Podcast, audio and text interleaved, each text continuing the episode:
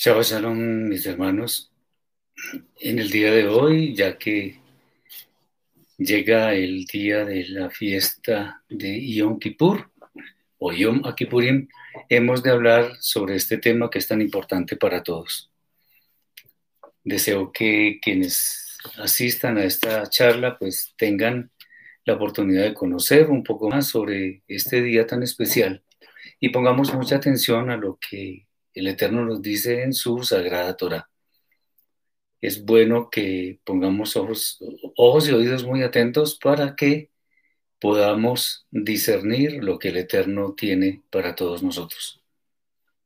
Me complace mucho estar acá y espero que esto sea de bendición, teniendo en cuenta la inminencia de la llegada de este día que es que comienza mañana en la noche. Bien, hemos de, decir, hemos de decir que esta santa convocación, que es una de las que aparece en el libro de Baikra, donde están enumeradas todas las santas convocaciones del el Eterno, Baikra, Levítico, capítulo 23. Este día sucede una vez al año en el seno del pueblo de Israel. Y eh, es un gran día, una gran oportunidad para que nos pongamos a cuentas con el Eterno. Esto es lo que estamos llamados a hacer, que limpiemos nuestra vida, limpiemos nuestras almas, de manera que podamos adquirir un nivel de santidad cada vez mayor. Este, como lo hemos dicho, anteriormente no es un día para que esperemos soluciones mágicas o automáticas. El tema es que es una oportunidad muy grande, es un día muy solemne en el cual tenemos, por así decirlo, una última oportunidad en el ciclo de un año para ponernos al día con el Eterno y en consecuencia con nuestro prójimo, de tal manera que nuestras cuentas estén saldadas. Bien, uh, es importante tener en cuenta que este día existe por causa de que hemos cometido pecados. Y el Eterno, en su gran misericordia, nos provee esta gran oportunidad para que nosotros pongamos nuestra alma en un estado tal que al terminar ese día es como si ya pudiéramos estar listos para entrar en la vida eterna. Entonces, como el Eterno lo dice en su escritura, el que encubre sus pecados no prosperará, más el que los confiesa y se aparta alcanzará misericordia. Más que de un sentimiento de que nosotros creamos que hemos sido perdonados, dependemos es de la fidelidad del Eterno.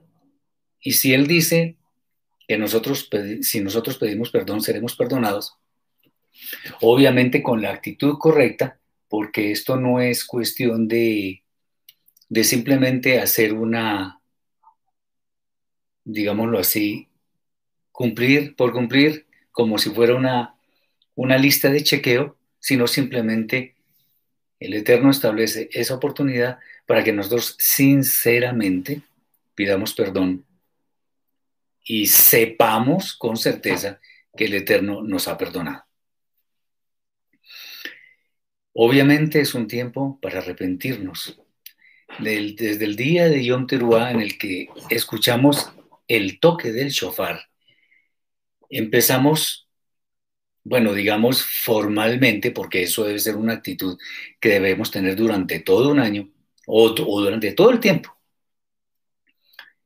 Eh, en este tiempo, nosotros, eh, después del, del día del toque del shofar, tenemos unos días para que analicemos profundamente nuestra situación personal y de verdad pidamos perdón. Recordemos que pedir perdón no es debilidad. Al contrario, una persona demuestra su grandeza en la medida en que pida perdón y perdone a su prójimo. Recordemos que el Eterno dice que de Él exclusivamente es la venganza y Él dará el pago. O sea, que si nosotros nos arrepentimos de nuestros pecados, le dejamos la justicia a Él, como debe ser. Bien, es un día en el que deberíamos, al final de él, estar felices. Recordemos que normalmente ese día,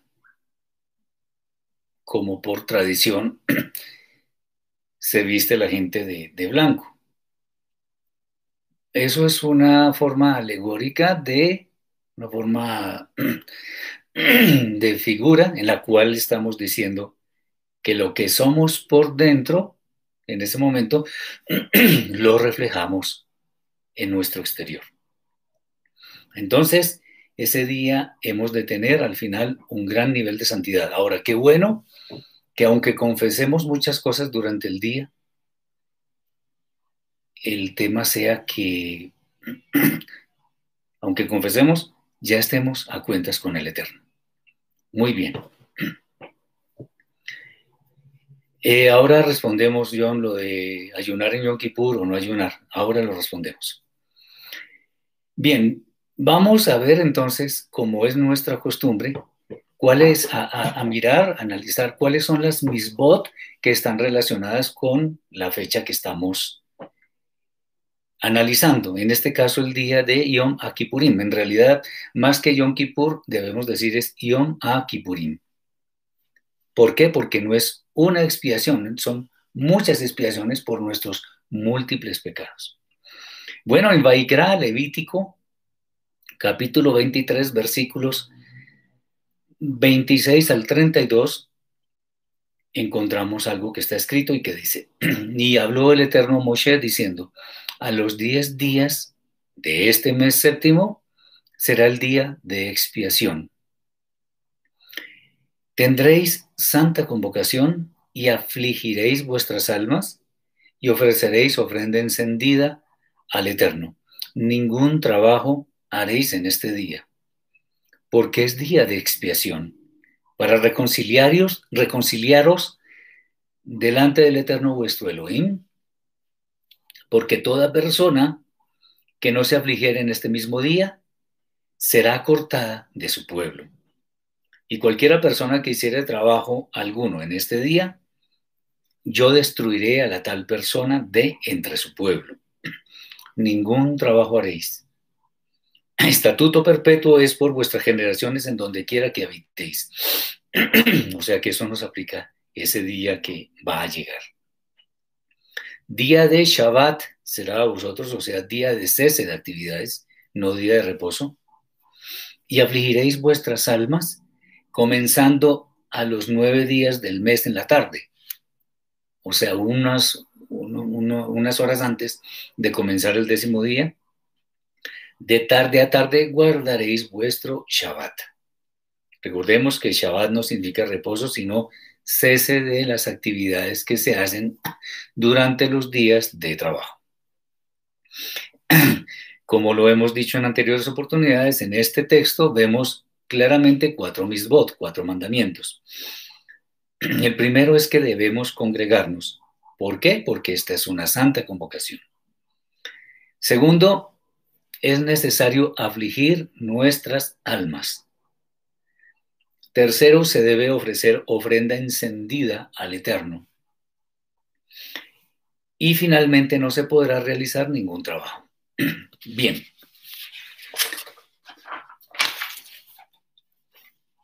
Hoy en día, como también lo hemos dicho en repetidas oportunidades, no podemos ofrecer ofrenda encendida. ¿Por qué? Porque el templo no existe en este momento, no está en pie. En consecuencia, no existe sacerdocio levítico que esté oficiando. Por lo tanto, decir que podemos cumplir con la celebración de la fiesta no es técnicamente exacto, como sucede con las demás hoy en día. ¿Por qué? Porque no están dadas todas las condiciones necesarias para que podamos celebrar la fiesta.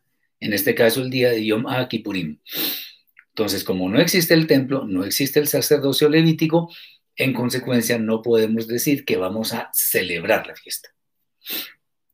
Bien, en Vaikra, Levítico capítulo 25, versículos 8 al 9, está escrito, y contarás siete Shabbatot de años, lo que llaman semanas de años, pero en realidad ahí dice Shabbatot, o sea, semanas completas, siete veces siete años, de modo que los días de las siete semanas de años vendrán a hacerte 49 años. Entonces harás tocar fuertemente el shofar en el mes séptimo a los diez días del mes. En Yom a Kippurim haréis tocar el shofar por toda vuestra tierra. Bueno, ¿por qué estamos citando este texto? Bueno, se refiere a algo que se hace en el día de Yom a.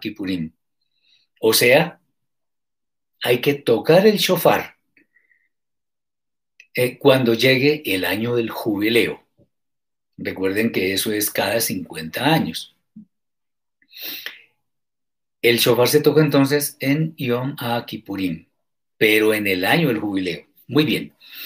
Esto significa que de ninguna forma nosotros debemos hacer sonar el shofar en un año que no sea el jubileo. Uh, en ninguno de los textos de la Torah se nos se nos está ordenando que toquemos el shofar el día de Yom Kippurim, aunque no sea el año del jubileo. Es importante entender esto, lo vamos a, comentar más tarde, que hay eh, sitios, especialmente en las sinagogas judías, donde se hace sonar el shofar en el día de Yom Kippurim. Pero la orden, de acuerdo con lo que está escrito en la Torah es que se toque el shofar en el año del jubileo. Muy bien. También encontramos otro texto interesante en el libro de Bemidbar, Números, capítulo 29, versículos 7 al 11. Allí está escrito, en el 10 de este séptimo tendréis santa convocación y afligiréis vuestras almas. Ninguna obra haréis.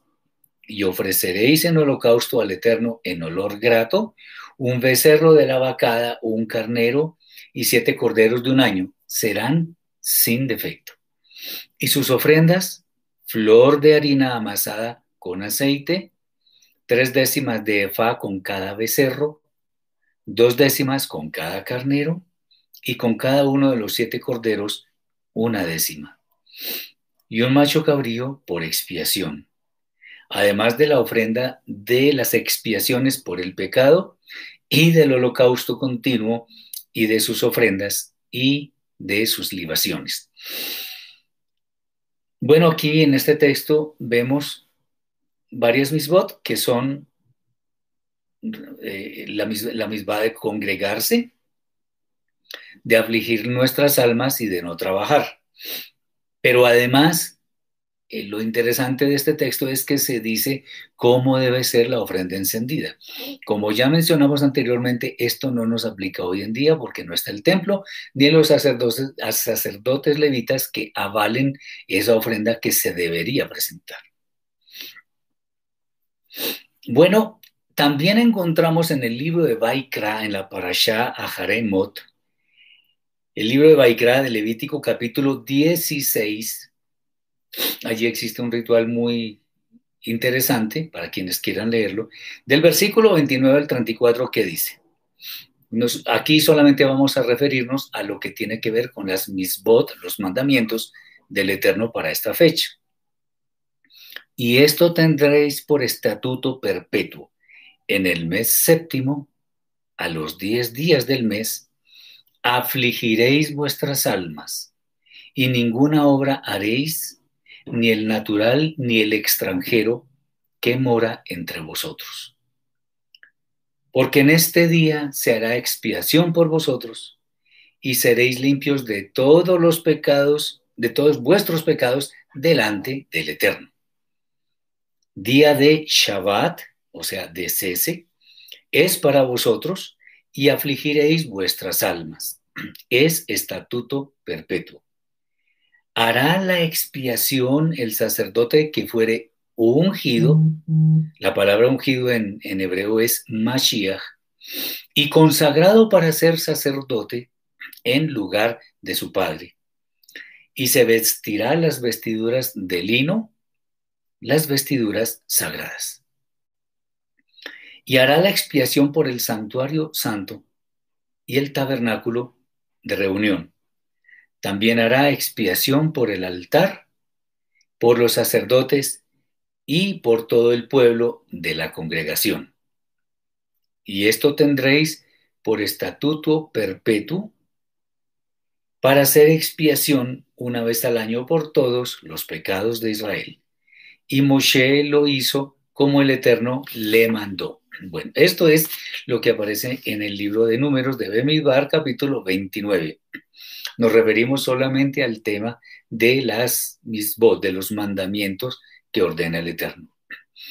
Entonces aquí, una vez más, como lo, se, se ve en los otros textos que hemos mencionado, se hace énfasis en el tema de afligir nuestras almas y guardar el día como un Shabbat. Por lo tanto, si nosotros hacemos caso estrictamente según lo que la Torah nos está ordenando, debemos congregarnos, no trabajar y afligir nuestras almas. Todo esto se traduce en que durante todo el día debemos observar una actitud en la que sentimos dolor de verdad por todo aquello en lo cual hemos violado la Torah, mostrando verdadero arrepentimiento y pidiendo perdón por nuestras faltas con todo lo que ello implica. Pregunta Melissa. Ah, en varios versículos nos indica el cese de actividades, pero los que trabajamos ese día. Bueno, si de pronto a las personas les, se les facilita pedir un permiso por ese día y les dan ese permiso bendito del Eterno porque pueden disfrutar ese día como debe ser. Pero tengamos en cuenta, no estamos, ni siquiera podemos decir no estamos en Israel porque en Israel la constitución nacional no es la Torah, entonces tampoco sirve. En ningún país del mundo la constitución nacional es la Torah. Por lo tanto, lamentablemente, debemos someternos a la ley que ese país diga, no porque sea superior a la ley del Eterno, sino por algo que tiene que ver con eso que estás preguntando. Y es, si a mí el jefe me obliga a trabajar ese día, tengo que trabajar. Porque primero, primero está la defensa de la vida. Ahora, obviamente me estoy refiriendo a un trabajo en el cual eh, mi vida, mi sustento, depende de ese trabajo.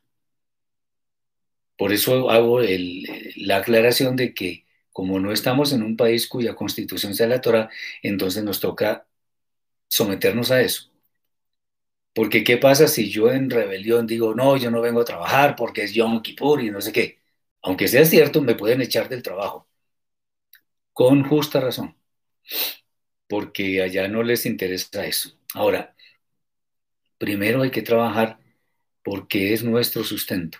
Muchas personas muy, en forma muy, no lo llamemos ortodoxa, sino en forma muy pegada a la letra, dicen, no, yo tengo que dejar el trabajo a un lado y no trabajar porque, porque eso es lo que dice la Torah.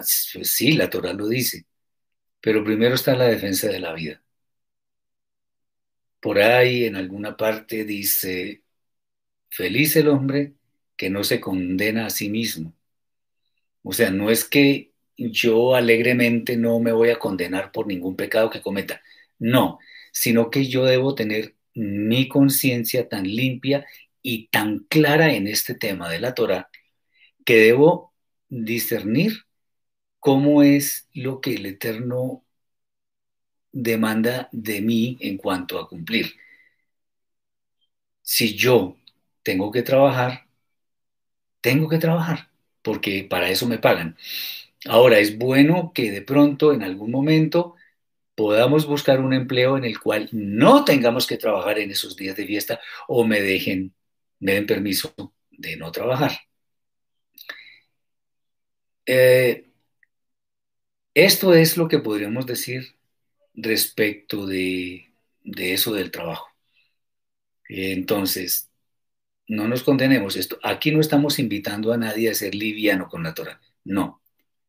Pero tengamos misericordia, tengamos un entendimiento claro de la Torah y no nos condenemos, porque si nos toca, pues nos toca. Entonces, llegará el momento en que podemos disfrutar de esos días libremente. En este momento es como si estuviéramos presos. Y cuando una persona está presa, está limitada en su libertad, no puede cumplir con las mismas del Eterno en forma adecuada. Espero haber aclarado ese punto. Bien, no sé, tal vez esta va a ser quizá la última, en, la última oportunidad en la cual hablo de lo que enseñan las tradiciones del pueblo judío. Y lo he hecho anteriormente y lo quiero hacer una vez más, porque normalmente cuando una persona está estudiando estos temas, quiere ir al judaísmo para mirar al menos qué es lo que dicen los rabinos en torno a este tipo de cosas, en el caso de las celebraciones o en el caso de, de algún tipo de actividad que se pueda o no se puede hacer, entonces acuden a, eso, digamos, al, al judaísmo rabínico para ver qué es lo que se debe hacer. Sin embargo, hay que tener mucho cuidado como lo vamos a ver, porque existen muchas normas el judaísmo rabínico, seguramente de buena fe, no vamos a, menospreciar lo que han hecho, pero la buena fe no es suficiente para hacer las cosas correctamente. Bien. Entonces, eh, hay un libro muy conocido, especialmente en el seno del pueblo judío, un documento que se llama el Shulchan Aruch. Es un libro básicamente de normas de alajá, en el cual, en forma normativa, porque así es, todo el judaísmo debe aplicar lo que allí se, se escribe por parte de los sabios de hace mucho tiempo. Deben aplicar lo que está escrito allí. Como es normativo, entonces eh, vamos, a, vamos a mirar, o sea, como ellos dicen tantas cosas, pues hay que ver si realmente son ciertas o no. Aquí una, una basados, basados en, este, en este documento, el Shulchan Aruch, vamos a, a mirar lo que dicen ellos. Dice, por ejemplo, se suele, ah, bueno, aquí dice Jesús, tampoco incapacitarnos con mentiras para guardar Yom Kippur. No solo es peligroso, es, es inaudito, eso no se debe hacer. No se debe hacer porque Recuerden, por ejemplo, lo que, lo que dice la Torah, que no vale una ofrenda con el precio de un, de una, de una relación con una ramera o una ramera con... Eso no vale. Entonces aquí tampoco. No podemos hacer eso, porque ya estamos mintiendo y nos estamos mintiendo a nosotros mismos y le estamos mintiendo al Eterno. Muy bien por eso. Bueno, entonces volvemos al tema de lo que dicen los, las tradiciones judías. Hay una cosa que se llama caparot. Caparot viene de, es de la misma raíz de Kippur, de capará. Hay que hacer caparot la víspera del día de Kippur. Entonces hay que degollar un pollo, un pollo, para cada miembro de la familia. Ustedes lo pueden leer, yo no estoy mintiendo. Gallos para los varones y gallinas para las mujeres. Un solo gallo puede bastar también para toda la familia. Eso dicen allá. Entonces uno pregunta, bueno, al fin que uno, varios, ¿cómo es el asunto? Segundo, antes de la shejita, shejita es un corte que se le hace a los animales que se van a comer, que se van a matar, para que no sufran. Se le hace en la, en la yugular, de tal manera que el animal se va desangrando y se va durmiendo y no sufre cuando muere. Dice, se revolea el pollo sobre su cabeza y se dice la fórmula que se traduce así.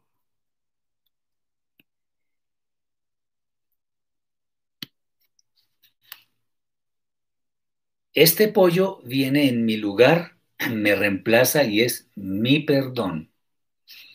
Este pollo va a la muerte y yo entraré, entraré a una vida larga y apacible. Hay que, hay que, hay que entender que si la Torah no ordena esto, no podemos nosotros pretender que algo que no está escrito tenga efecto. John, ya llegamos al tema del ayuno, tranquilo. No se preocupe que más tarde lo hablamos. Eh, dice que no, no tiene un, verdadero perdón, pero si se somete su, su, su naturaleza animal a la voluntad del Eterno y se piensa que en vez del pollo, uno mismo merece la muerte por causa de sus pecados, dicen ellos que esta teshuva ciertamente será recibida por el Todopoderoso. Así dice el Shulchan Aruch. También dicen que hay que eh, escoger un shohet experto. Shohet es el que hace la sheita. Dice, un shohet experto y sinceramente religioso. Pues si por causa del ritmo acelerado de la shehita en ese momento, esta no se realizara correctamente, en vez de efectuar una, una acción expiatoria, expiatoria, se añadiría un grave pecado. Esto no está escrito en la Torah. Nada de eso está escrito en la Torah, pero eso es lo que dice el Shulchan Aruch y es normativo para el judío que al judío rabínico. Dice también, se suelen ofrecer las caparot a los necesitados o aún mejor rescatarlas con dinero que se distribuye a los pobres. Eso es lo que dice el Shulchan Aruch. También se habla de la reconciliación que consta de lo siguiente. Lo primero es, las faltas cometidas hacia el prójimo no se perdonan a menos que el culpable repare el daño causado y pida excusas.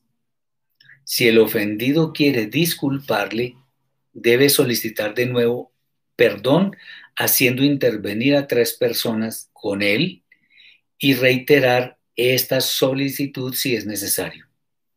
Después de tres veces el ofendido sigue si después de tres veces el ofendido sigue rehusando disculparle, no tiene la obligación de insistir, pero reunirá a diez personas ante las cuales declarará, cometí tal culpa hacia fulano y le pedí excusas, pero él rehúsa perdonarme.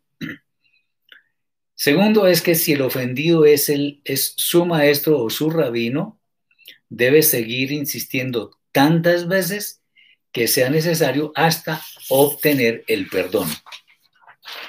Eso dice el Shulchan Aruch. Lo pueden leer. El ofendido no debe ser cruel, sino aceptar las excusas sin guardar rencor. Sin embargo, si aquel le sacó mala fama, ojo lo que dice acá, ojo, no tiene obligación de perdonarle. No tiene obligación de perdonarle. Otra es que si el ofendido falleció, va a su tumba acompañado de 10 personas y declara, pequé contra el Eterno y contra esta persona.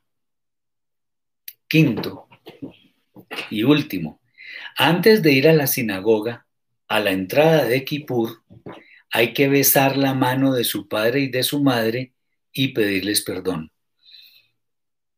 ¿Es un deber sagrado hacerlo? Y el que se abstiene es llamado pecador, pues desprecia el honor de sus padres. Si la Torah ordenó disculparse del prójimo la víspera de Kippur, esto se aplica con más razón al deber de sus hijos hacia sus padres. Maridos y mujeres deben igualmente pedirse perdón mutuamente por cualquier contrariedad ocurrida entre ellos. El discípulo tiene también obligación de pedir perdón a su maestro. Bueno, sobre todo esto que hemos mencionado, es bueno comentar que lo primero, la Torah no dice en ninguna parte que debemos hacer caparot. Esto de ninguna forma lo estableció el Eterno en su Torah. Eso es ordenanza de hombres que por supuesto no tiene ningún fundamento en la Torah, que es nuestra fuente primaria de autoridad. Las otras normas, aunque parecieran muy piadosas, deben ser revisadas con bastante cuidado, pues lo que nosotros debemos hacer es centrarnos en lo que la Torah nos ordena. Eso es básicamente. Algo que siempre hemos reiterado es que no debemos distraernos en cuestiones de forma, porque sin duda ello nos puede desviar de los asuntos de fondo, que son los que más necesitamos resolver. O sea, esos asuntos de fondo son el mandato de la Torah.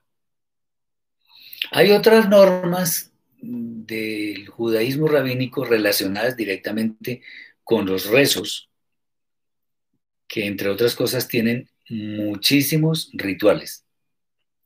Previo al día de Kippur hay una ceremonia llamada Kol Nidre. Eh, eh, eso tiene que, eso significa todas las promesas, todos los pactos, etc. El objetivo es que eh, básicamente todos los pactos, promesas, votos, etcétera, que se han hecho equivocadamente o por ignorancia, se, se busque como el perdón ante un tribunal, que normalmente se llama el Beit Din. Lo interesante es que esto tampoco está establecido en la Torah. No existe una ceremonia llamada Kol Nidre, ni tampoco que vayamos a, a pedir perdón de ciertas faltas, de ciertos votos o promesas hechas a la ligera ante un tribunal. Eh, hay que meditar un poco en torno a si nosotros debemos pedir perdón de faltas hacia el prójimo ante personas que no conocemos. Eh, ¿Por qué? Porque siempre la Torah nos dice, y también nos lo dice, por ejemplo, Yeshua. Yeshua, ¿qué nos dice? Que, que si tenemos un corbán, una ofrenda, para presentar, primero dejemos la ofrenda en su lugar y si tenemos algo con nuestro hermano, pues vayamos y nos ponemos a cuenta con nuestro hermano y ahí sí hacemos la ofrenda. Eso era para ese tiempo, ahora no nos aplica eso. Siempre los pecados debemos confesarlos primeramente ante el Eterno, porque primeramente es ante Él ante quien pecamos, contra quien pecamos. Y segundo, contra nuestro prójimo, por supuesto. El Eterno es quien perdona los pecados y nuestro prójimo a quien nosotros hemos ofendido, es a quien debemos restituir su honor, sus bienes o qué sé yo, lo que sea necesario. Entonces, ¿no suena muy adecuado un tribunal de personas que de pronto yo no conozco, ante quienes yo debo confesar ciertas faltas que no fueron contra ellas para que ellos me absuelvan? Con todo el respeto, en serio, con todo respeto lo digo. Eso parece es como un confesionario católico. Lo digo con todo respeto. No me estoy burlando ni, ni nada por el estilo, pero ¿por qué? ¿Por qué debo hacer eso si además la Torah no lo dice? Bien. Ahora, para responder a las famosas preguntas del ayuno y todo eso, vamos a hablar efectivamente del tema. El, el Shulchan Aruch sobre lo que se debe abstener una persona nos establece o establece para el pueblo judío lo siguiente, la, la, prohibición de comer y de beber, dice, aún una cantidad ínfima de alimento. Los niños menores de nueve años no deben ayunar por completo. A partir de los nueve años se les acostumbra a ayunar dos o tres horas a partir del momento en que suelen comer. Bueno, es que dos o tres horas no son ayuno. Por ahí muchos dicen que un ayuno se considera verdaderamente ayuno cuando han pasado al menos seis horas sin tomar alimento. Bueno, eso es lo que se dice. Dice, a los 11 años se les puede hacer ayunar todo el día si no son de constitución débil. La obligación de ayunar empieza a los 13 años cumplidos para niños y 12 años cumplidos para niñas. La pregunta es, ¿quién estableció eso? Porque la Torah no fue. Eso lo establecieron los rabinos. Acordémonos otra vez. Que ni siquiera la Torah establece algo llamado Bar Mitzvah. El Bar Mitzvah para los niños es, los varones es a los 13 años y, y para las niñas es a los 12 años. ¿Quién estableció esa mayoría de edad? los rabinos. Recordemos que la escritura, la, la Torah específicamente, cuando se hace el censo de los varones que pueden ir a la guerra e incluso de los levitas, dice que hagan el censo desde los 20 años, porque a los 20 años ya se puede decir que una persona está desarrollada físicamente y también mentalmente. Un niño de 13 años o una niña de 12 no se puede considerar mayor de edad, porque la Torah no lo establece así. Por eso a mí me gusta mostrar las dos partes para que veamos por qué argumentamos como argumentamos. Entonces, la mayoría lo pueden leer en cualquier Biblia. Dice, de 20 años para arriba. Esa es la mayoría de edad, no 12 o 13 años. Bien, eso lo establecieron los rabinos, no la Torah. Segundo, la prohibición de lavarse. Está prohibido lavarse con agua fría o agua caliente. Esta prohibición solo rige cuando es por razones de confort, de comodidad. Por consiguiente, al despertarse por la mañana, se hace ablución ritual de las manos lo que se llama netilat y adaim, el lavado de manos, pues se, realiza, se la realiza ese ritual por concepto de purificación espiritual. La Torah no dice nada de eso. Pero cuidará de verter el agua solo hasta, hasta la articulación media de los dedos. Y no hasta el puño, como de costumbre, ni aún hasta la tercera falange. Normas, normas, normas y más normas. La Torah no ha establecido tal cosa. Se pasan los dedos mojados sobre los ojos para quitar lagañas. Tercero, asimismo, después de hacer sus necesidades, se lava las manos limitándose a lo estrictamente necesario. Los Koanim, los sacerdotes, se lavan las manos como de costumbre antes de hacer Birkat Kohanim. Birkat Kohanim es la bendición sacerdotal que encontramos en Números, en Bemidbar, capítulo 6, versículos 24 al 26, algo así, por allá. Una persona delicada sí sufre, una persona delicada que sufre, si no se lava la cara puede hacerlo, pero está prohibido enjuagarse la boca. Más normas. Jesús, ahora le respondo lo del ayuno. Cuatro, prohibición de friccionarse. Quinto, prohibición de calzar zapatos de cuero. Todo otro material está permitido. O sea que si yo me pongo zapatos de enchapados en oro, ¿me los podría poner? ¿Cómo es la cosa? Sexto, prohibición de tener relaciones conyugales. Además, hay que aplicar las mismas leyes de separación cuando la mujer es nida, o sea, cuando está en su estado de menstruación. El que transgrede la prohibición de comer o beber es sancionado con la pena de caret, de muerte. Hasta aquí llega el Shulchan Aruch. Bueno, ahora van lo que nosotros hemos estudiado y el concepto, y todo basado en las raíces hebreas de la escritura. Esto no es basado en, textos de hombres, sino en las raíces hebreas. Aquí lo que estamos viendo es que existen muchísimas normas que no están exigidas en la Torah. Pero lo que sí logran es dificultar el cumplimiento de los mandamientos que ordenó el Eterno. Que no hasta la segunda falange, hasta la, hasta la segunda, no hasta la tercera. Que debo hacerlo por cuestión espiritual y, a ver, que debo hacer capará. Bueno, en fin. Claro, obviamente en este día es necesario que nuestra actitud sea muy austera por causa de lo que implica esta santa convocación, que es pedir perdón y que seamos perdonados, que nos duela, que podamos afligir el alma. Pero cumplir cosas que son una carga innecesaria, eso no está escrito en la Torah. Vuelvo y digo, es con respeto que estoy diciendo esto.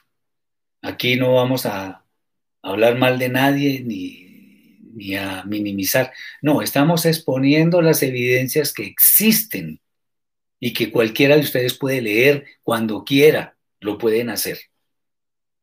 Y, va, y, y, vamos a seguir mirando a ver qué es lo que sucede con todo esto.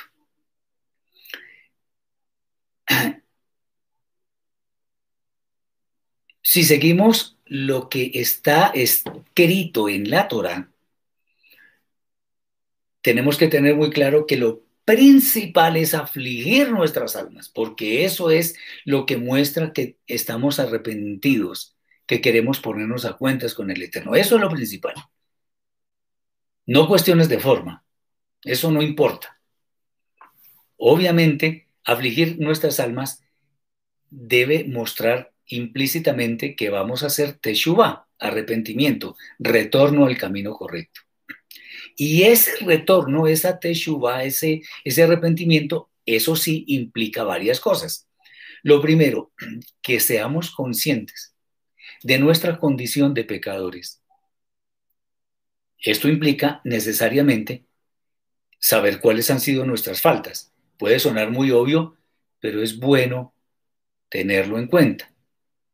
Segundo, pues obviamente debemos sentir un gran dolor en nuestra alma por haber cometido pecado, haber violado la Torah. Recordemos que en Primera de Yohanan, Juan 1, capítulo 3, versículo 4, allí está escrito que el pecado es la violación de la Torah. Es así de simple.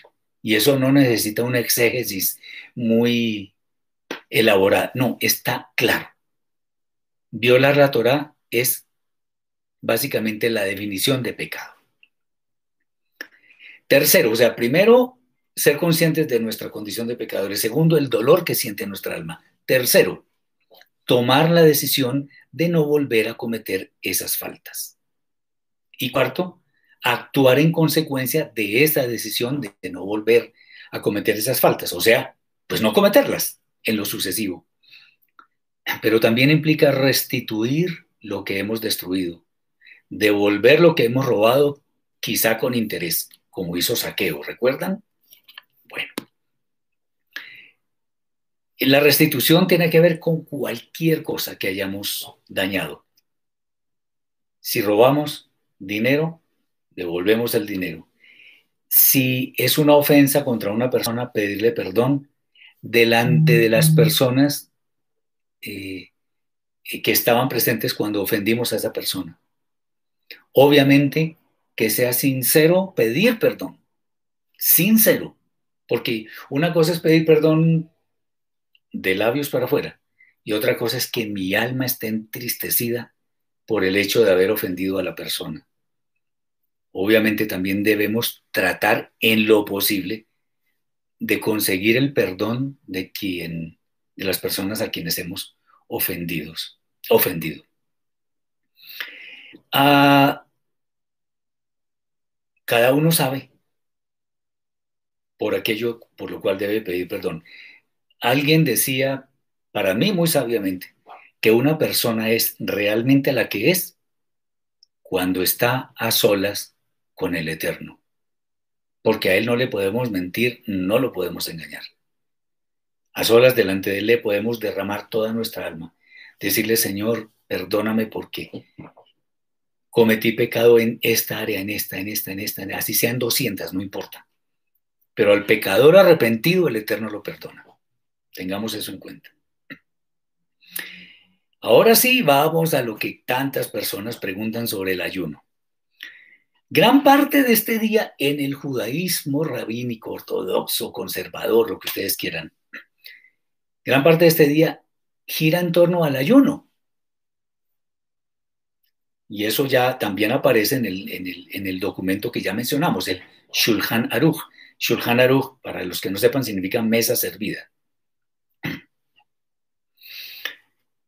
Si existen, eh, Edson, oh, me alegra mucho verlo, Edson. Si existen deudas, eh, hay, que, eh, hay que establecer las condiciones para restituir si las tenemos, si no las tenemos en ese momento, debemos buscarlas con toda nuestra alma, pero debemos tratar de restituir. Porque eso es ponernos a cuentas con las personas y con el Eterno.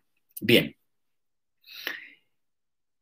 Eh, supuestamente para el judaísmo rabínico el ayuno es obligatorio.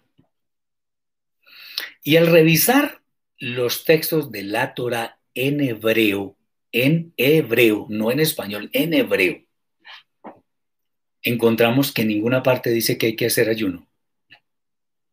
Qué interesante. Es más, en la Torah, en toda la Torah no existe ningún mandamiento que ordene ayunar, ninguno. Vamos a mirar lo que dice en varias versiones para que nos pongamos a tono. Así debemos estudiar. No solamente es que, ay, mire, es que aquí en la Reina Valera dice tal cosa y entonces, no, pues ahí dice eso, pero eso puede ser mala traducción. Dice Jorge, la restitución de dinero se debe hacer como lo hizo Saqueo o lo mejor posible. Sí, claro, lo mejor posible. Si podemos dar intereses, como ya lo mencioné, lo hacemos. Dice la versión Reina Valera. También habló el Eterno, bueno, ahí está el otro nombre que a mí no me gusta mencionar. El Eterno a Moshe diciendo, a los diez días de este séptimo mes será el día de expiación. Tendréis santa convocación y afligiréis vuestras almas. La Reina Valera, curiosamente, en la Brija Hasha, en, el mal llamado Nuevo Testamento, es muy deficiente, pero en la Tanaj, en el mal llamado Antiguo Testamento, es bastante buena. Afligiréis vuestra alma, eh, vuestras almas y ofreceréis ofrenda encendida al Eterno. Ningún trabajo haréis este día porque es día de expiación para reconciliaros delante del Eterno vuestro Elohim. Porque toda persona que no se afligiere en este mismo día será cortada de su pueblo. Y cualquiera persona que hiciere trabajo alguno en este día, yo destruiré a la tal persona de entre su pueblo ningún trabajo haréis. Estatuto perpetuo es por vuestras generaciones en donde quiera que habitéis. Día de reposo será vosotros y afligiréis vuestras almas, comenzando a los nueve días del mes en la tarde. De tarde a tarde guardaréis vuestro reposo. Eso es lo que dice la Reina Valera del 60. Ahora, la versión, la Biblia de Editorial Sinaí, que es una versión que, eh, que es una traducción del hebreo al español directamente, dice así. Eso, esto, esto que vamos a decir es lo que dice la versión la Biblia. Y le dijo el Eterno a Moshe, y el día 10 de este séptimo mes será día de expiación, de santa convocación para vosotros. Atención, ayunaréis y brindaréis una ofrenda ígnea al Eterno, y no haréis labor alguna ese día, porque es día de expiación de vosotros ante el Eterno vuestro Elohim. Quien no ayunare ese día será extirpado de su pueblo. Y quien trabajare ese mismo día, lo borraré del seno de su pueblo. No haréis labor alguna. Será estatuto para todas vuestras generaciones, donde quiera habitaréis. Será día de estricto descanso y ayunaréis a partir del crepúsculo vespertino del día 9 del mes y durará hasta el atardecer del día siguiente. Tres veces. Y no habla de afligir el alma. Ahí no dice afligir el alma. Ahí dice que hay que ayunar. O sea, simplemente, perdónenme lo que voy a decir.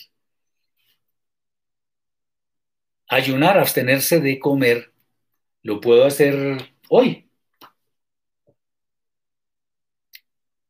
Ayunar en ese caso sería aguantar hambre, porque ahí no habla de, de, afligir el alma, no lo dice. Bueno, ahora, en el idioma hebreo, ojo, aquí vamos a ver el tema en hebreo. Dice así, ojo porque aquí es importante. Valledaber Adonai el Moshe Lemor. Ach veazor la Jodesh, Ajevil, Ajvi, perdón, Aze Yom Akipurim u Mikra Kodesh, Yeye Lahem Veinitem. Ya les digo por qué hago énfasis en eso, ואיניתם את, את נפשותיכם ויקראתם אישי לאדוני. וכל מלאכה לא תעשו בעצם היום הזה כי יום כיפורים ולכפר עליכם לפני אדוני אלוהיכם. כי כל הנפש אשר לא תאונה, אשר תעשה כל מלאכה בעצם היום הזה, ועבדתי את הנפש ההיא מקרב עמה. כל מלאכה לא תעשו חוקת עולם לדורותיכם בכל משבותיכם. שבת שבתום הוא לכם ועיניתם את נפשותיכם ותשעה לחודש בערב מערב ad erev tishbetu shabbat hem. La traducción literal, no importa si se oye bien o mal, pero la traducción literal de este texto es así, y la encontramos en el interlineado hebreo. Dice así. Y habló el...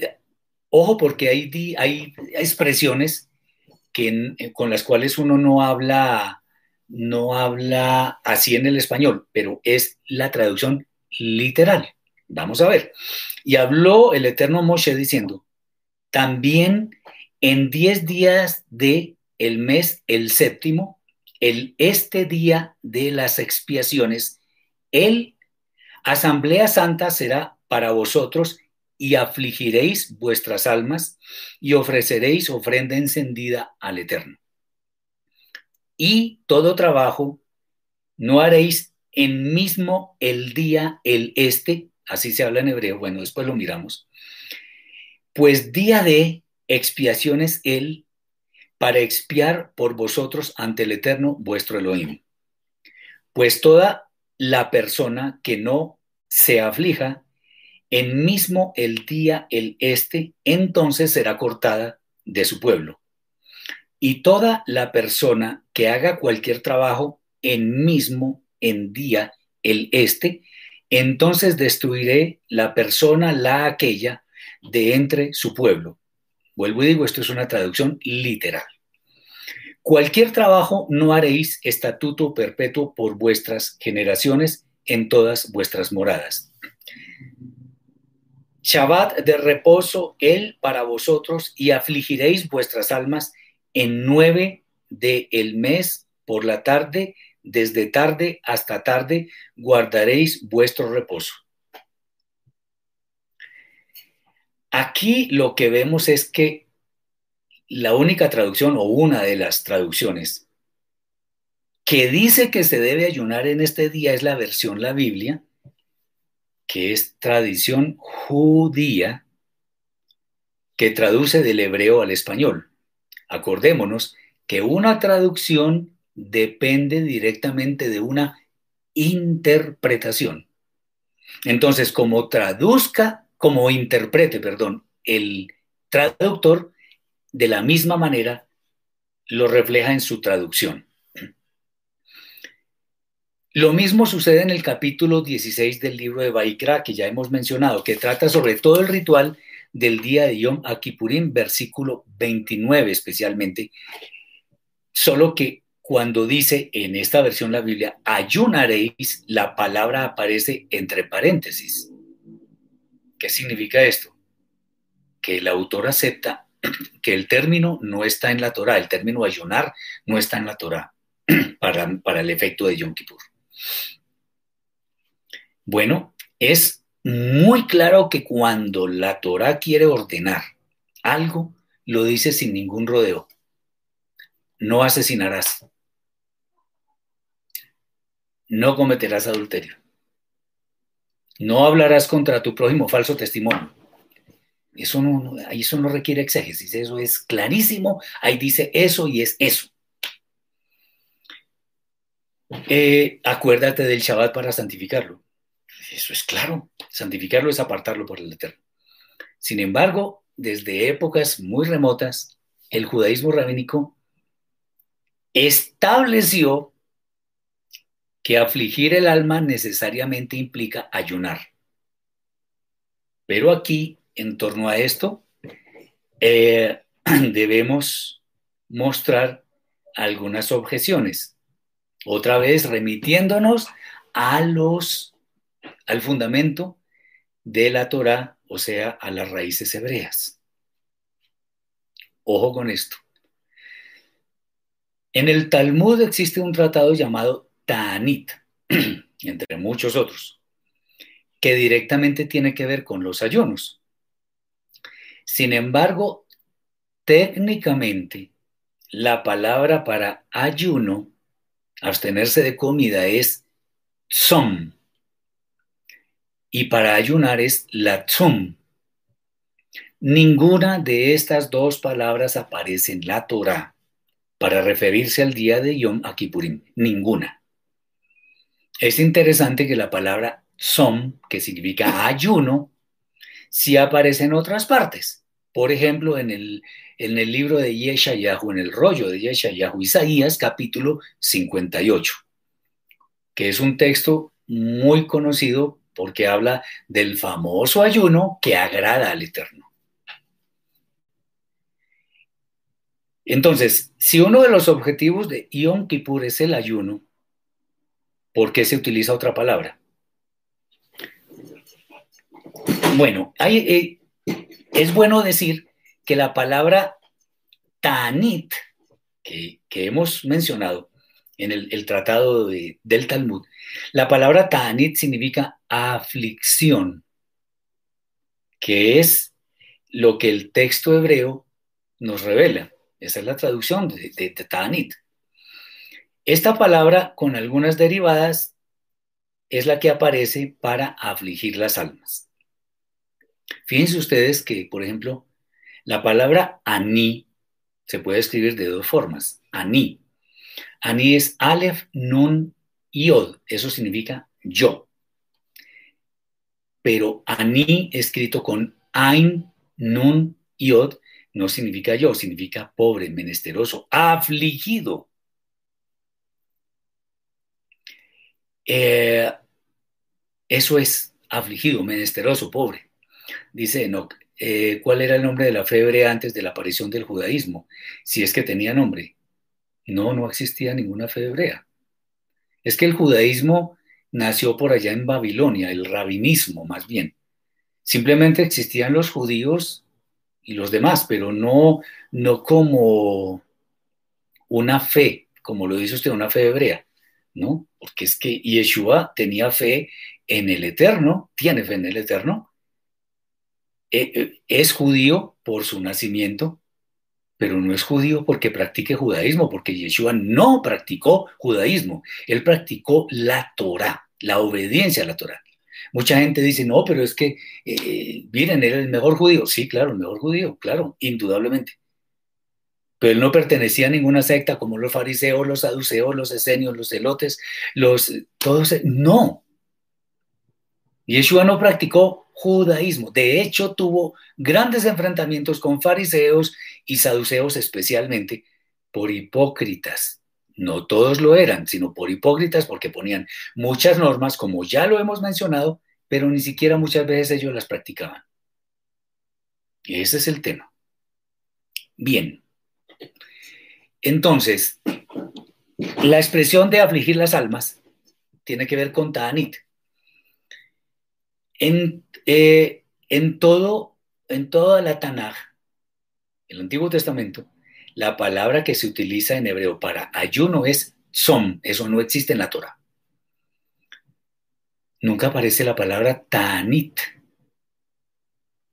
Eh, y esta, esta aclaración la hacemos porque los judíos rabínicos dicen, aseguran que afligir el alma implica ayunar. Bueno, vamos a ver si es esto lo que dice la escritura. En algunos textos existe la expresión afligir el alma con ayuno. Más exactamente el, Salmo 35, versículo 13, y el Salmo 69, versículo 10, lo pueden leer. Ahí, al mirar estas dos expresiones, nos daremos cuenta que lo que dice el salmista es que la manera como eligió afligir el alma fue acompañado de ayuno. O sea, además de afligir el alma, quiso ayunar. Eh, porque si afligir el alma, ojo con esto, que esta pregunta que voy a hacer, si afligir el alma implica ayunar, porque el salmista lo dice, porque el salmista especifica, afligir mi alma con ayuno, luego afligir el alma no es ayunar. ¿Para qué dice afligir mi alma con ayuno? Simplemente hubiera dicho afligir mi alma y entonces uno ya entiende, ah, está ayunando también. Bueno, pues no. O sea, no necesariamente afligir el alma implica ayunar. Y esto lo podemos deducir de una situación que es bastante común. Atención con esto. Cuando muere un familiar, un amigo muy cercano, una persona muy querida, eh, es obvio que el alma de las personas que eran cercanas a esa persona está afligida en gran manera, afligida de verdad, con mucho dolor. Eh, sin embargo, Ojo con lo que voy a decir, porque también es muy claro. El judaísmo rabínico, y hacen mucho énfasis en eso, recomienda en gran manera que a las personas que están afligidas se les dé comida. ¿Para qué? Para que no se debiliten tanto que hasta pueden requerir atención médica. Los mismos judíos ortodoxos dicen eso. Esto significa que aún teniendo el alma afligida, las personas deben comer. En los casos más críticos casi que es obligatorio hacerlo porque está en juego la salud, la integridad, hasta la vida. Obviamente comer no significa en estos casos que la persona quede repleta, comer muchísimo, no, sino más bien comer para comer lo necesario para resistir con las fuerzas necesarias para ese momento tan, tan duro, tan difícil. es bueno decir que en la Torah, otra vez en la Torah, no existe ningún mandamiento que ordene ayunar. El, el, la palabra ayuno o ayunar nunca aparece en la Torah. Ustedes búsquenla. Ahí no dice, en ninguna parte. Pero sí está en otros libros, en el de Isaías, por ejemplo. Entonces, ¿por qué el Eterno directamente, por qué no dijo que Yom Kippurim es el día del ayuno? ¿Por qué? ¿Por qué se debe apelar a interpretaciones bastante rebuscadas, complejas, para deducir que hay que ayunar supuestamente en Yom Kippurim? Y además convirtiendo el ayuno en el tema central de ese día. Nuestro santo maestro Yeshua, que no pecó, dijo que su Torah es sencilla y su yugo es ligero. ¿Por qué queremos complicar la Torah? ¿Por qué le queremos añadir o quitar si es un pecado tan grave como está escrito en Devarim, Deuteronomio capítulo 12, versículo 32 en las Biblias cristianas y Devarim 13.1 en las Biblias hebreas? ¿Por qué? Espero que estemos entendiendo. Entonces, en, en el día de Yom Kippurim, el judaísmo rabínico, además está lleno de unos rezos supremamente prolongados. Me consta porque yo viví eso. En los cuales hay que pararse, sentarse, postrarse, responder lo que dice el conductor de la liturgia, en diferentes momentos que se repiten una y otra vez, año tras año. Aunque obviamente hay personas que hacen esos rezos con cabana, o sea, con la motivación correcta. No necesariamente eso dura todo el tiempo porque el cuerpo se cansa de estar de pie tanto tiempo. Y con tanto ritual, con tanta cosa mecánica, eh, pues eso se convierte en una repetición vana de rezos. Y además con espacios prolongados, afligiendo el cuerpo cuando lo que tenemos que afligir es el alma. Bien, entonces, afligir el alma es espiritual.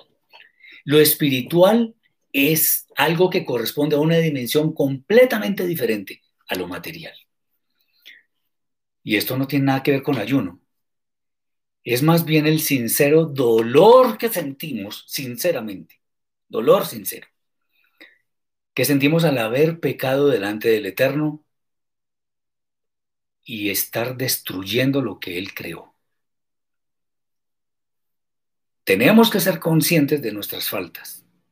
El dolor que sentimos es por, por estar maldiciendo, profanando, dañando, ofendiendo. Ese es el dolor que sentimos. Un ayuno no quita eso. Ahora, ojo, un ayuno es bueno, para ser más sensibles espiritualmente, para buscar la voluntad del Eterno, pero no está ordenado, que es diferente. O sea, en, en, pocas palabras, es tener el alma muy triste, muy acongojada por causa de nuestras transgresiones. Y ese es el primer paso para el verdadero arrepentimiento, como ya lo mencionamos. Y eso es lo que el Eterno demanda de cada uno de nosotros. la pregunta que yo siempre hago, o sea que por ayunar le vamos a torcer el brazo al Eterno. Porque si eso es así, entonces ayunemos con mucha frecuencia y ya, con eso nos perdonan nuestros pecados. Esto no implica que el ayuno sea malo, como ya lo dije. Es muy bueno, de hecho, pero para hacerlo en un momento apropiado. No podemos tomar el ayuno como una misma del Eterno en Yom Kippur porque no está escrito. Eso es, eso es mi insistencia. Eso no está escrito. Eh, ¿Es posible afligir el alma con ayuno? Sí, claro. Pero en ninguna manera el ayuno está por encima de la aflicción de nuestra alma en este día. Ahora, por si acaso alguien pregunta, ay, pero entonces yo no puedo ayunar en Yom Kippur, si lo quiere, hágalo pero no está ordenado. Primero es afligir nuestras almas. Por eso es que yo soy tan reiterativo en ser muy estrictos en el cumplimiento de las mismas del Eterno, porque yo no puedo irme en pos de enseñanzas de hombres como si estuvieran por encima del Eterno. Si el Eterno me dice que debemos afligir nuestras almas, hagámoslo. De hecho, necesitamos hacerlo, porque hemos pecado delante de Él. Eh, la abstención de comida lo que hace es afligir el cuerpo. Afligir el cuerpo, no el alma. De hecho, eh, el ayuno de Yom Akipurim, perdón por lo que voy a decir, no quiero ofender a nadie, pero en muchos casos, de verdad, lo he visto, además, se convierte simplemente en abstenerse de comida, en aguantar hambre. Porque muy poco tiempo después de que termine este día, pareciera que no hubieran pasado por el día de Yom Kippur. Y la presencia en una congregación pareciera ser un compromiso simplemente legal con el Eterno, pero nada más. Tengamos en cuenta que la aflicción del cuerpo no significa afligir el alma. Hay muchas personas que teniendo aflicción en el cuerpo, tienen el alma tranquila. Por tanto, la aflicción del cuerpo no necesariamente aflige el alma.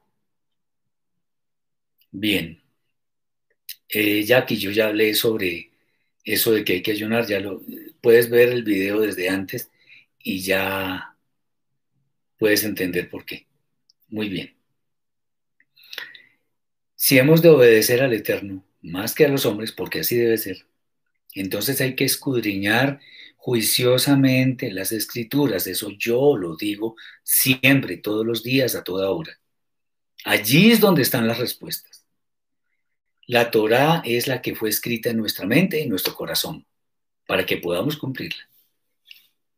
Eso es lo que nosotros tenemos para ser conscientes de nuestra condición de pecadores, la Torá. Obviamente existen algunos temas que no son tan sencillos y requieren cierto tipo de interpretación. Dios me ves cómo se aflige el alma, ya lo dije, hay que, eso lo dije hace unos minutos, hay que sentir el dolor, hay que restituir, hay que, en fin, bueno, ya lo, ya lo dije, lo puede mirar después. Entonces, lo que tenemos que tener en este día es la adecuada disposición de nuestras almas. Antes del día, del final del día, perdón, o sí, antes del anochecer. Eso está en el libro del Maxor de Yom Kippur de los judíos, se toca el shofar en la, en la ceremonia de que ellos llaman cierre de puertas, que se llama Neilá. Pero ya lo dijimos, el shofar en Yom Akipurim solo se hace sonar cuando el año es de jubileo, porque eso es lo que está escrito. Yo no sé por qué nos gusta tanto añadirle a la Torah y quitarle que porque el mandamiento se ve más bonito o no. ¿Para qué? El Eterno me dice, cumpla esto, esto y esto. Bueno, yo lo obedezco. Acordémonos de aquellas veces en que yo he comentado acerca de la parasha aquel que se habla sobre la forma como el Mishkan iba quedando. Y anteriormente en la parasha Terumá o Tetzabe, el Eterno estaba dando las instrucciones de cómo elaborar cada utensilio del Mishkan, del que llaman el tabernáculo. Y entonces, eh, resulta que los dos relatos son tan parecidos, casi iguales, que muchos sabios del judaísmo dicen que es una repetición lo segundo de lo primero, porque el Eterno se complace, se deleita en su pueblo cuando le obedece y no sé qué. Bueno, perfecto. Eh, pero es que, eh, a ver, el tema, el tema central es que debemos obedecer como está escrito. No es una repetición lo que está en Vallaquel, de lo anterior, sino que la narración del cumplimiento de la elaboración de los utensilios del Mishkan fue tan casi igual a cuando se dieron las instrucciones que parecieran el mismo relato repetido. Pero el primer caso es del Eterno dando las instrucciones para elaborar los objetos. El segundo es la realización de esas acciones. ¿Qué estoy queriendo decir? Que nuestra obediencia debe ser tan perfecta que si el Eterno da una instrucción, debemos obedecerla tal cual Él la dice. Muy bien. Dice María, yo, yo, ayuno en señal de agradecimiento al Eterno, no aguanto hambre, tomo agua por mi salud, me siento súper bien cuando lo hago y me dedico, mientras ayuno, recito los salmos. Sí, está bien, es que el ayuno es bueno para hallar la voluntad del Eterno, para buscarlo a Él. Pues eso no es para pedir cosas, ni que en Yom Kippur tengo que ayunar. ¿Dónde está escrito? Otra vez, quienes llegaron un poquito tarde, les recomiendo que vuelvan y vean el video después y se darán cuenta de qué estamos diciendo. Entonces, lo que dicen en el pueblo judío, en el judaísmo rabínico, acerca de capará, ayunar, el toque del shofar, las ceremonias de Kol Nidre, Neilá, las limitaciones en el aseo personal y otras más, no están establecidas en la Torah. Ojo. Fíjense ustedes lo que dijo Yeshua en torno al ayuno. Y esto sí lo tengo que decir aquí en voz alta. Miren lo que dijo Yeshua.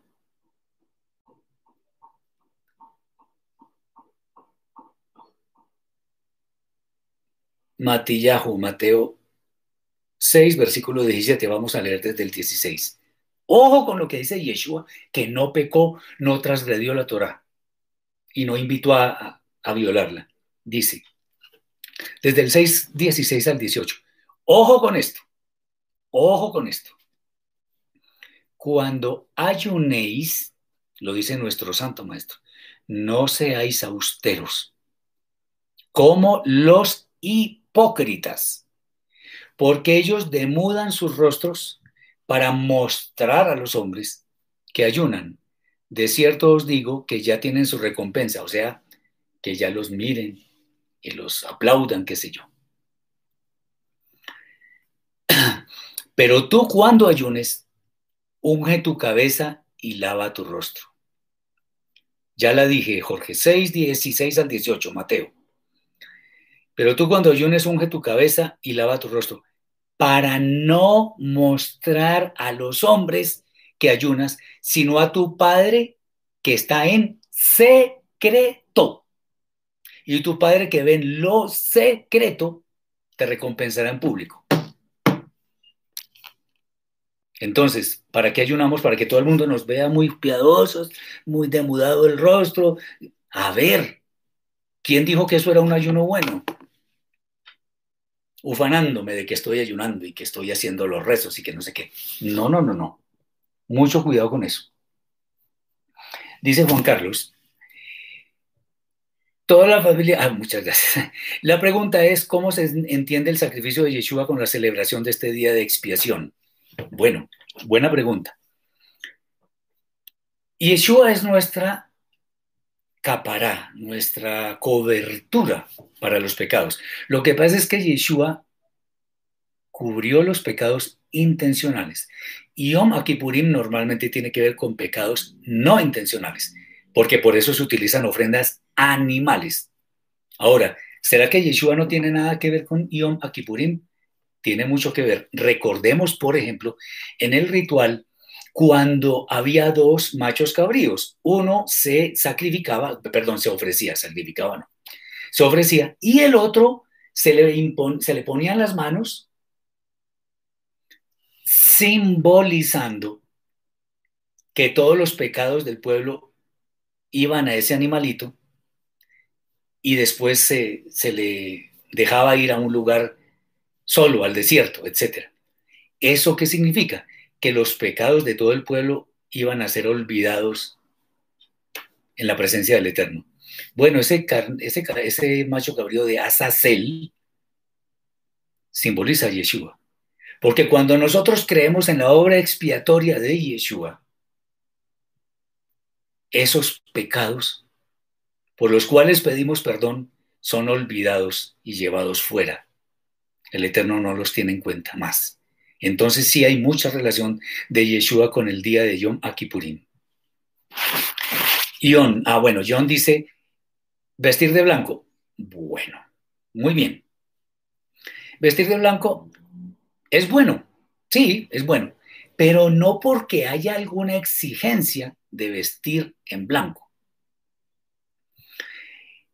Eh, no es exigencia, sino que nosotros como creyentes debemos ser consistentes en cuanto a lo que tenemos dentro y lo que tenemos fuera. Entonces, que nuestra vestidura blanca refleje que evidentemente nuestra alma está blanca. Básicamente es eso. Entonces, vestir de blanco simboliza el hecho de que nuestros pecados evidentemente fueron perdonados en el día de Yom Kippurim. Dice, en cuanto a sacar demonios, como dijo Yeshua, haciendo énfasis en que estos demonios no salen sino con ayuno y oración. Esa es una pregunta excelente. Yo próximamente, si el Eterno me lo permite, cuando salgamos de estas fiestas, estamos hablando de Yom Kippur y de Sukkot, si el Eterno me da licencia, yo voy a hablar sobre la carta a los Efesios. Y voy a hablar un poco de ese tema de los demonios, aunque ya, digamos, voy a adelantar algo. Los demonios no son seres por allá raros de otras magnitudes. Los demonios, de acuerdo con el testimonio de la Torah, tienen que ver con conductas destructivas, causadas también en parte por nuestro Yetzerara. Voy a hablar de varias conductas destructivas el juego, el alcohol, las drogas, el sexo, muchas más. Hay personas que tienen ese tipo de, conductas y no salen de ellas, no pueden salir de ellas. Entonces, esas conductas destructivas solo salen con santidad. No es por orar, aunque la oración sirve, por supuesto, pero no es por orar, ¿no? Porque entonces todo el mundo estaría orando y ya, listo, nuestros problemas. No, no, no, no, no. Tenemos que actuar. Tenemos que llenarnos de Torah para que en lugar de que ese demonio, entre comillas, llamado juego, alcohol, drogas, etcétera, esté metido en nuestra mente, en lugar de que él, ese demonio sea el que esté acá, esté metida la Torah de vida, hacer el bien al prójimo, hacer bien a la sociedad, actuar con honestidad. Eso es. Eh, bien, espero haber... Azazel, bueno, eso tiene varios nombres. Jesús pregunta qué significa comparado con Yeshua. No, nada. Lo que, lo que, lo que se comparamos con Yeshua es la acción de que los pecados sean llevados por ese animalito al desierto. Eh, María, yo practico la ibodedud, plegar, en retiro, ¿no? Pero también es bueno hacer plegaria comunitariamente, eso es bueno hacerlo. Y la plegaria comunitaria es muy escuchada por el Eterno, déjenme decirles. Bien. Eh, a ver, ¿qué más? Ok. Entonces, lo que vemos de acá es que hay muchas enseñanzas que nos pueden desviar de la verdad. La verdad no es verdad porque yo la esté diciendo. No, no, no, no. La verdad es verdad porque en el idioma hebreo está escrita y en el idioma hebreo es el original de los textos. eh, nosotros debemos obedecerle al Eterno. Acordémonos del versículo que yo cito tantas veces de Gálatas 1.10.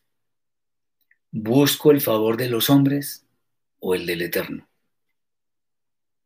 Si busco el favor de los hombres, ya no agrado al Mashiach, no sería siervo del Mashiach. Así que tengamos esto muy claro. Entendamos que esto no es de hacer esfuerzos personales eh, por legalismo, sino simplemente hay que obedecer por amor y temor al Eterno. Espero que esto que hemos comentado sea de gran bendición para sus vidas. con muchos hermanos nos vamos a reunir. Mañana en la noche, de pronto el lunes en la mañana, vamos a ver, para el tema de Yom Kippur. Les deseo un feliz resto de Shabbat para quienes todavía no lo han terminado. O sea, Shabbat Shalom para, para muchos y Shavuot para otros. Eh, dice José, para terminar, pese a que Yom Kippur están relacionados con el ministerio de Yeshua, claro, y Yom Teruah, panes sin levadura, Sukkot, todo, toda la, toda la Torah, todas las fiestas y toda la Torah. Gracias por su atención, les deseo toda bendición del cielo. Pidamos perdón, pongámonos al día con el Eterno. No tengamos dura cerviz. Pidamos perdón y perdonemos. Que de la venganza se encargue el Eterno. Muchas gracias por su atención y nos vemos en una próxima ocasión. El Eterno les bendiga. Shalom.